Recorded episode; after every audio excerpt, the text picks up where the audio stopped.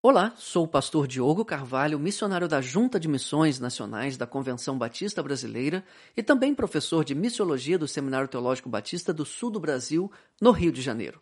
Seja bem-vindo a mais um episódio de Pensando a Missão, um podcast de missões nacionais, agora em sua segunda temporada. Pensando a Missão.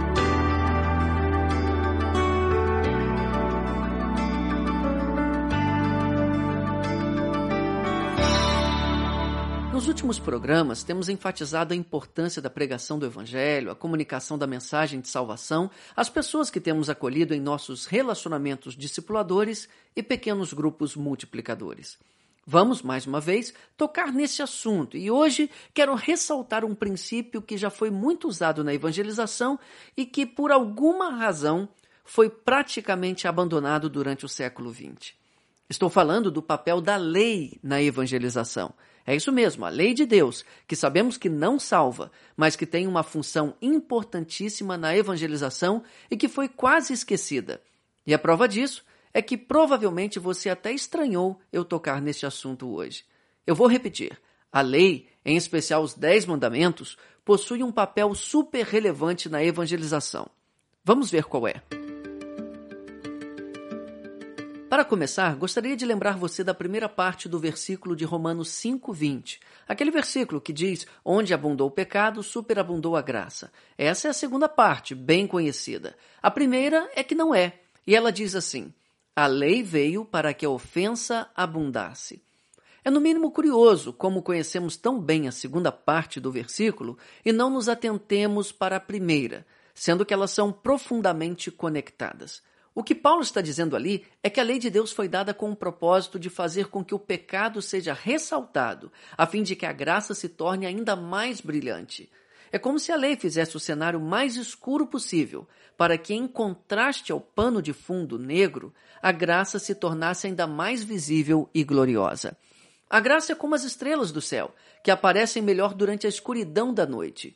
De dia também estão lá, mas não as vemos simplesmente porque falta contraste.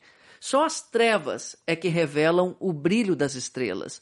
Da mesma forma, a lei serviu de pano de fundo para que a graça de Deus se sobressaísse ainda mais. É isso que Paulo está dizendo. E como funciona isso na prática? Calma, vamos chegar lá. Princípio do uso da lei na evangelização já foi bem presente em nossa tradição protestante, em especial batista.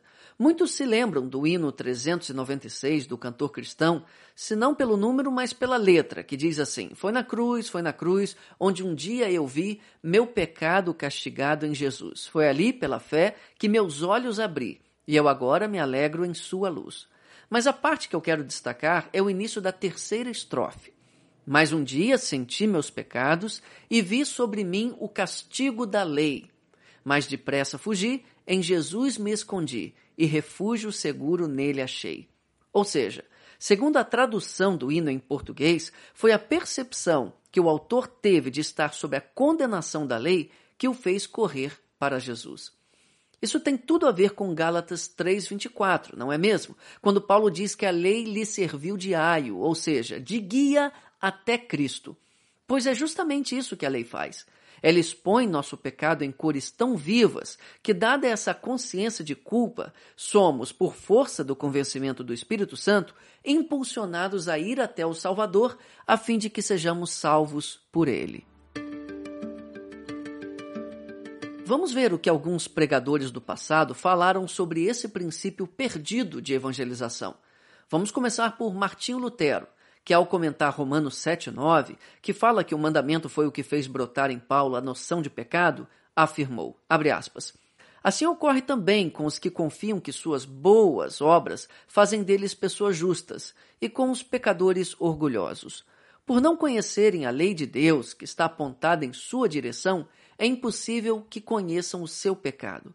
Se conhecessem a lei, também conheceriam seu pecado e o pecado para o qual agora estão mortos se tornaria vivo neles. Fecha aspas. John Wesley também disse, abre aspas, para que o evangelismo seja efetivo, pregue 90% lei e 10% graça, fecha aspas. Jonathan Edwards. Abre aspas. A única maneira de sabermos se estamos pecando é conhecer a lei moral de Deus. Fecha aspas. O grande evangelista Dwight Moody. É um erro terrível mostrar certas passagens que tratam de outros assuntos a um homem que ainda não está plenamente convencido de seu pecado. Ele precisa da lei. Não lhe ofereça a consolação do Evangelho até que ele veja e saiba que é culpado diante de Deus. Outro autor, Martin Lloyd Jones, abre aspas, o problema das pessoas que não estão buscando o Salvador nem a salvação é que elas não entendem a natureza do pecado. É função peculiar da lei trazer tal compreensão à mente e à consciência do homem. Paris Reedhead, pastor e missionário norte-americano, abre aspas, se dependesse de mim, eu declararia uma moratória da pregação pública nos Estados Unidos por um ou dois anos. Depois disso, chamaria todo aquele que já usou as ondas de rádio e os púlpitos para pregar a santidade de Deus, a justiça de Deus e a lei de Deus, até que os pecadores clamassem: O que devemos fazer para sermos salvos? Então eu os levaria para um canto e lhes exporia o evangelho. Fecha aspas. Por fim, o teólogo inglês John Stott. Não podemos chegar a Cristo a fim de sermos justificados até que literalmente tenhamos ido a Moisés para sermos condenados. Fecha aspas. É ou não é um princípio perdido?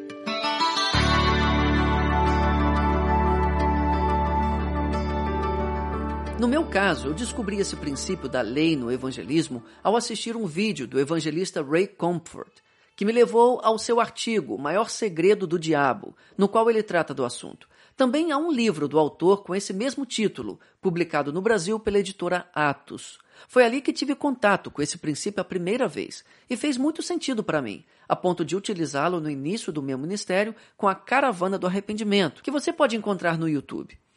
Para você ter uma ideia de como esse princípio funciona na prática, quero terminar esse episódio com um áudio de uma das conversas evangelísticas que gravei ainda em 2008, no começo de minha caminhada como um evangelista de rua. Talvez você já tenha assistido ao vídeo, mas não tem problema. Preste atenção em como as perguntas sobre a lei de Deus provocam naquele jovem com quem conversei uma percepção de pecado e condenação que abrem caminho para a apresentação da graça salvadora de Jesus. Tudo, é claro, realizado pelo próprio Espírito Santo, que é quem convence o homem do pecado, da justiça e do juízo. Mas a nós cabe pregar a palavra, e aí está. Ouça com atenção alguns minutinhos só? Mais ou menos uns cinco? Pode ser? Pode ser? Você já ouviu falar da Bíblia? A Bíblia diz no livro de Hebreus, capítulo 9, versículo 27, ao homem está ordenado morrer uma única vez e depois disso enfrentar um julgamento. Significa que vamos morrer e estar diante de Deus para sermos julgados por Ele. A pergunta que eu faço para você, espero que você responda com sinceridade. Claro que eu não é, torço, nem, nem, nem peço para que você morra agora, porque eu não desejo isso para você. Mas se você morresse hoje, você estaria preparado para ser julgado por Deus? Acha que não? Por que não? Fazendo as coisas erradas, né? Coisas erradas que faz? Vamos tentar exemplificar isso bem? Quantos anos você tem? 22. 22. Em 22 anos, quantas mentiras você já contou? Ih, nem sonho.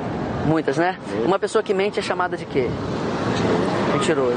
Você já alguma vez falou o nome de Deus em vão? sem que seja com a intenção de louvá-lo, de adorá-lo.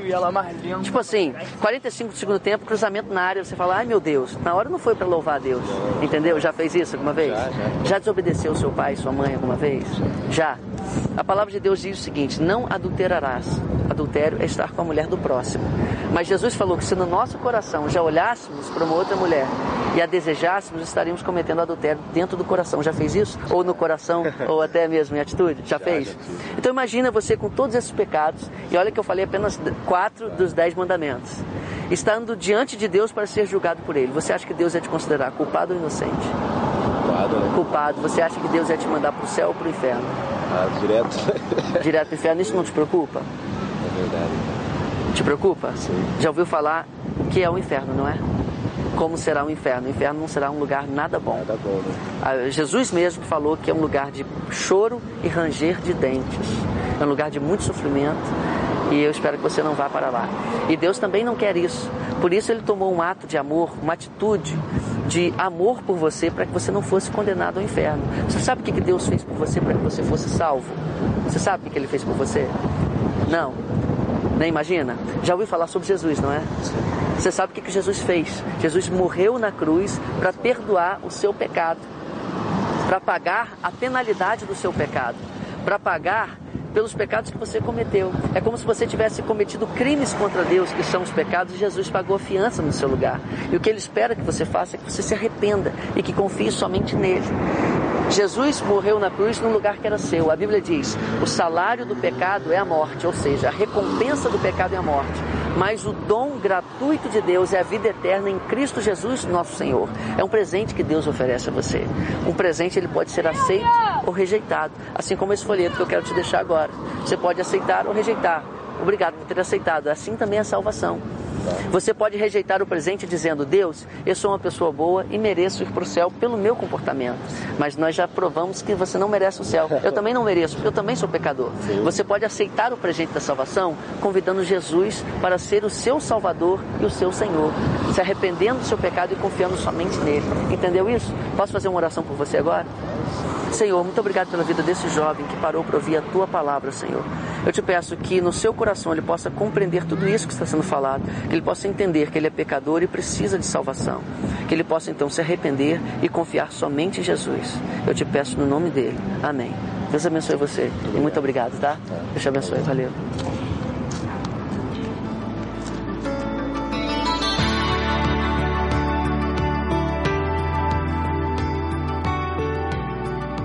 É isso aí. Nunca mais vi esse jovem e sigo orando por ele para que essa conversa o tenha ajudado a compreender o Evangelho. Por hoje terminamos aqui. Continue conosco no podcast Pensando a Missão. Na próxima semana vamos prosseguir nesse assunto e tentar torná-lo ainda mais prático. Fique ligado. Deus o abençoe.